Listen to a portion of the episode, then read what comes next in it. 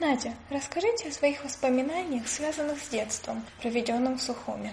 Я выросла на территории Сухумского физико-технического института, которая была закрыта от посторонних до 1964 года. И поскольку первое время там выполняли заказы по разработке и изготовлению ядерной бомбы советской, то все это считалось очень секретным предприятием. Поэтому времена нашего детства там была полная безопасность. То есть мы могли уходить утром, это в летние каникулы, и возвращаться вечером. Так же, наверное, как во всем Сухуме у нас клали ключ под коврик перед квартирой.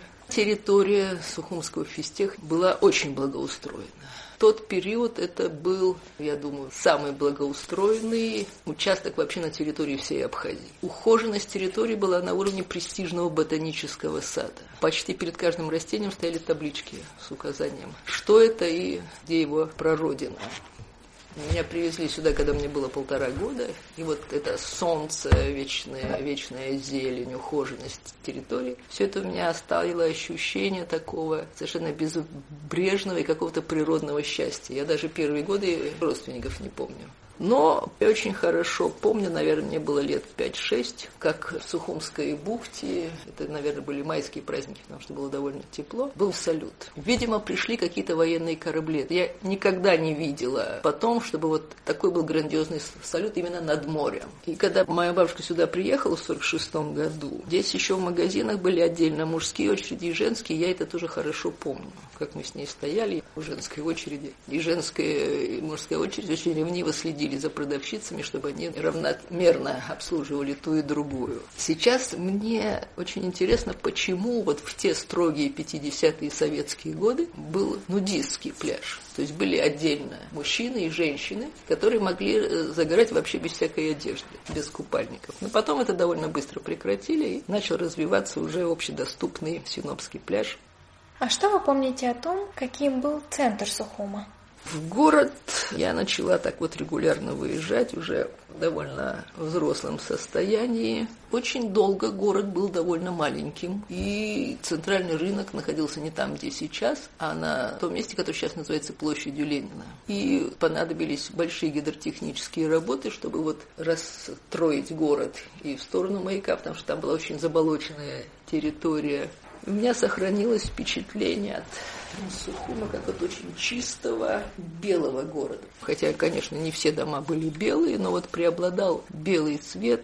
Я уже потом во взрослом состоянии оценила, насколько хорошо спланирован был город еще в дореволюционную эпоху, как он вписан в местный рельеф. Я, конечно, тогда не знала, что такое там модерн, но то, что в городе много интересных в архитектурном отношении зданий, это как-то осело в памяти. Поэтому мне очень жаль, что нынешняя молодежь вырастает вот в условиях разрухи, потому что тогда целостный образ города, конечно, не такой комфортный, как у моего поколения. Сегодня от жителей города часто можно услышать слова о том, что в Сухуми делать особенно нечего и что кроме набережной почти пойти некуда. В вашей молодости было такое же ощущение от города?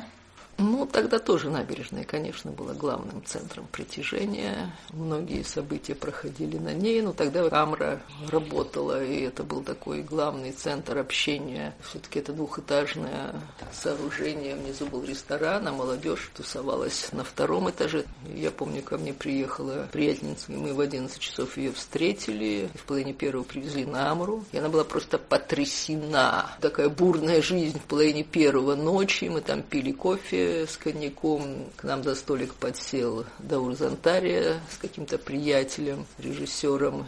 То есть побережье было очень посещаемое. Вообще не будем забывать о том, что Абхазия, так же как и все Кавказское побережье Черного моря, это была парадная витрина социализма, которая сознательно выстраивалась советской властью именно с целью того, чтобы продемонстрировать всем, вот как хорошо жить в Советском Союзе.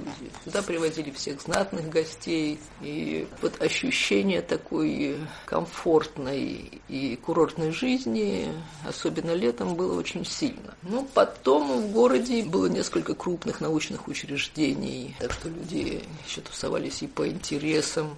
Моя, например, компания, мы ездили летом на раскопки в Гудаутский район, к Мушнихвардске или там в Тамыш, там тоже была археологическая стоянка. Мы ходили в горы, там поднимались на Чункузбу на 2-3 дня то, что у нас сейчас изоляция определенная, это, конечно, в общем, создает ощущение такой замкнутости для молодежи. Конечно, очень не полезно, что она растет в таких условиях. И последний вопрос. Если сравнить Сухум вашей молодости, то есть 70-х, 80-х годов 20 века, с сегодняшним Сухумом, то что изменилось и в какую сторону? Конечно, я вижу разруху и она меня больно ранит. И мусор, который зачастую в разных местах, воздух стал значительно хуже, и особенно то, что стало слишком много машин, и ездят достаточно многие без правил, и паркуются там, где не надо. Все это, конечно, не радует. Не радует то, что Сухум-гора практически выброшена из постоянной городской жизни. Когда ты видишь все это заросшее, разрушенное и так далее, это все угнетает. То есть, конечно, повседневная жизнь сузилась, безусловно, потому что меньше стало места. И при этом я все-таки не ностальгирую по советскому прошлому, потому что были свои достаточно крупные минусы. Но безопасность была, была ухоженность, которую мы никак сейчас не можем восстановить. Но, поездив по миру уже в постсоветское время, я могу сказать, что если бы город привести в порядок, он бы не уступал многим, даже итальянским городам. И я считаю, что сейчас, когда Абхазия независимое государство, не стоит перенимать вот те масштабы гигантомании, которые были развиты в Советском Союзе, и автоматически переносить сюда то, что построено в Сочи. Не надо вот на фоне гор строить все эти 25-этажные ужасы. Абхазия должна развивать свой архитектурный образ, органично вписывая его в природу и подчеркивая камерность существования.